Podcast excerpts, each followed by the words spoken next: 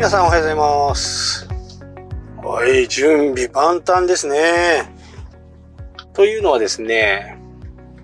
まだまだ先の話なんですけどね。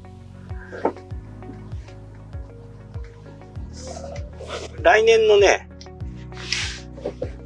12月、1月、2月、3月ぐらいに、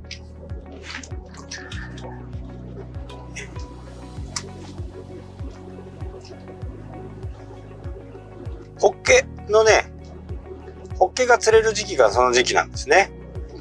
この餌を巻くと、巻き絵をすると、まあ、必ず釣れるんですよ。必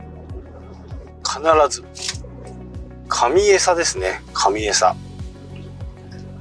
で、これを巻いてないところは全く釣れない。まあ、なんか嘘みたいな話ですけどね。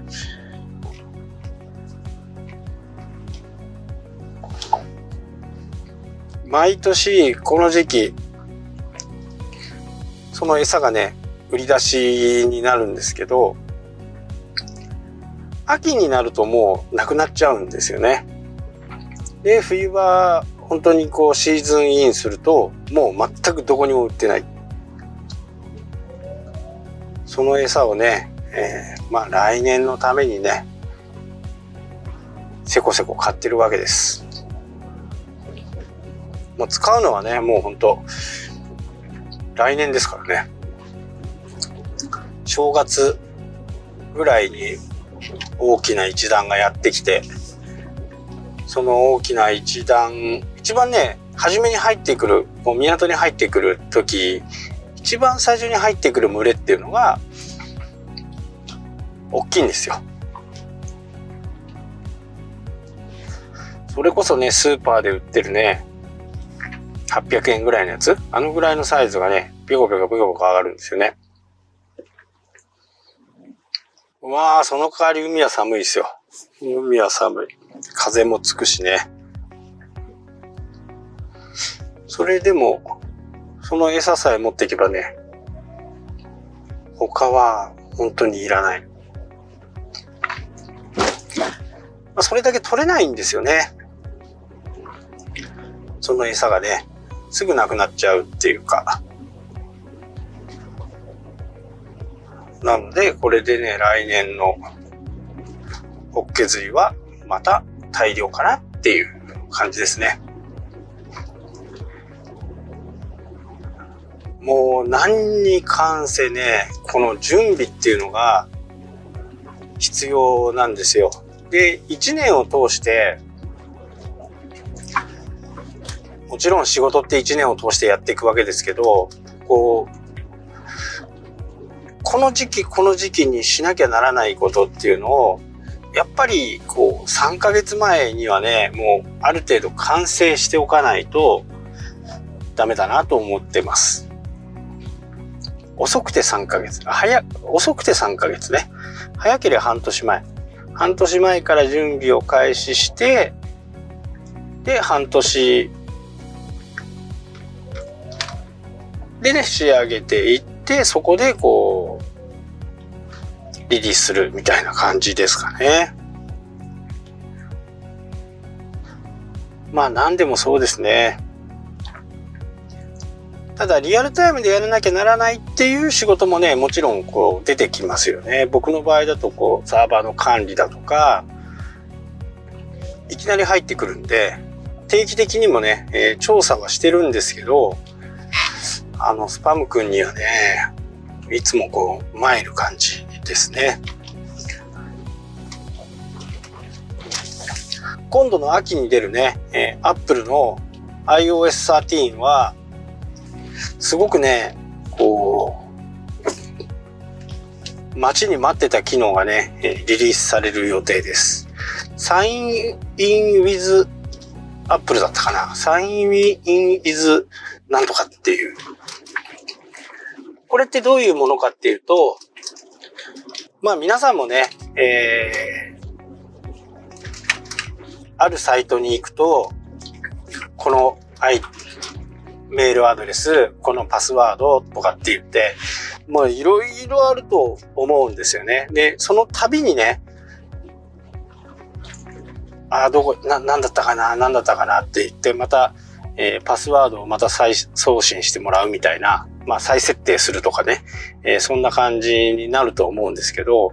そういうのは僕の場合ね、えー、 Dropbox と Evernote に入っていて、そこで管理をしていく感じです。なので、クラウドなんで、パソコンであろうが、iPhone であろうが、iPad であろうがね、えー、いろんなところで見れるようにはしています。で、この、本、このね、パえっ、ー、と、メールアドレスを一元化できるんですよね。一元化して一つのメールアドレス。例えば、えー、abc アットなんとかっていうメールアドレスが、これが本当のメールだとしますよね。そうすると、そこで発行されるサブメールっていうのがあって、サブメールで登録をするんです、全部。で、サブメールに届いたものは、まあ、フィルターを通して、それは何のこうメルマガ用とか、これは、えー、仕事用とかっていうふうに、こう、分けて使えるように、えー、しておいて、まあ、メルマガでもね、あのー、メルマガ登録っていうか、このサービスを受けたいとか、新しいサービスのね、こんなサービスがあって、ちょっとこれやってみたいなって言った時に、メールアドレスを要求されるじゃないですか。それがないと、サービスが開始できない。そんな時にね、この捨てメールアドレスを登録する。で、ここの状況はね、詳しくは、まだ明確にはなってないんですけど、まあ、破棄しても、そこの、えー、分類だけちゃんとしていけばね、捨て、捨てメド、捨てアドっていう風な感じでフォルダにしといて、これはもう全部こう、いつもほとんど見ないような感じ。で、えー、C っていうアドレスは、自分がよく見るメルマガだったりにする。で、D だったら、えー、違うアドレス。で、これは全部違うアドレスなんですよね。で、集約されて、一つのね、えー、ABC と、ABC アットなんとかっていう風なメールアドレスになる。なので今まではこうメールアドレスを分けてね使っていたのが一元管理できてなおかつえー、いつでも捨てられるっていう、そんなね、えー、 Sign、in、with、Apple だったかな。これはね、ちょっとだいぶ期待しますよね。それに一元管理をしていくようになると、最悪わかんなくなったらね、本ちゃんのアドレスのところからどんなアドレスが発行されているのかっていうのを多分全部見れるような形になると思うんで、これはちょっとおすすめの。実はこれもうあの iOS これ実はもう iOS13 は、えー、使える使っても、えー、使えますよっていう、使ってね、バグが発見されたらそれを、えー、教えてくださいっていう契約のもとに、その代わりこうネット上に出すとかね、そういったことは禁止ですけど、えー、まずプレでね、使ってみる。使ってみたい人は使ってもいいですよっていう風な形に今なってます。まあ、ただね、あの、そういうのを使ってるとね、言いたくなるんで、僕はあまり使わないようにして、えー、そこでね、皆さんが、こう、バグを発見してもらった後でね、えー、秋に使いたいな、というふうに、えー、思っています。これは結構大きなね、え、話題性を持つんじゃないかなっていう逆に企業からすると、そんな捨てメールアドレスで登録されるのは嫌かなっていうところはね、えー、これ、ありますけどね。まあそこはいろいろこう、攻防戦が繰り広げられるかな。アットマーク、なんちゃらかんちゃらは受付しませんとかね。こんな感じになるかもしれませんしね。ただ、やっぱりこう、メールアドレスって、僕もね、数本あって、全部こう、用途によって、全部分けてます。金融系のものだったらこれ、自分のものだったらこれ、遊び用だったらこれ、釣り用だったらこれとかね。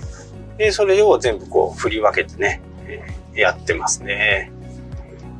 で、ドメインもいくつもあるんで、そこの中でこう振り分けている形なんですけど、普通の方ってやっぱり一つのね、えー、Gmail だったら Gmail でやってしまうんですけど、やっぱり一昔は Gmail 自体も基本的にはフリーメールだったんで、信用力っていうのはなかったんですけど、最近はね、もう Gmail も、えー、普通に使ってる人が多くなったんで、信用力もね、出てきたのかなとは思います。で、使うんであればね、Gmail は最強かなと思います。もう Google が勝手にね、えー、スパムを全部排除してくれますし、Google のサーバーを通ることがやっぱりね、一番大きなポイントかなと思います。で、えー、設定をしっかりしとけば、普通のね、えー、自分が使っているメールアドレスも Gmail で全部受け取れる形になるし、えー、送信もできるような形になりますんでね。あの、法人用のやつっていうかね、高いやつ使わなくてもね、普通の Gmail でも、えー、メールアドレスを普通の自分の持ってるメールアドレスから送信したように見せることは全然できるんでね。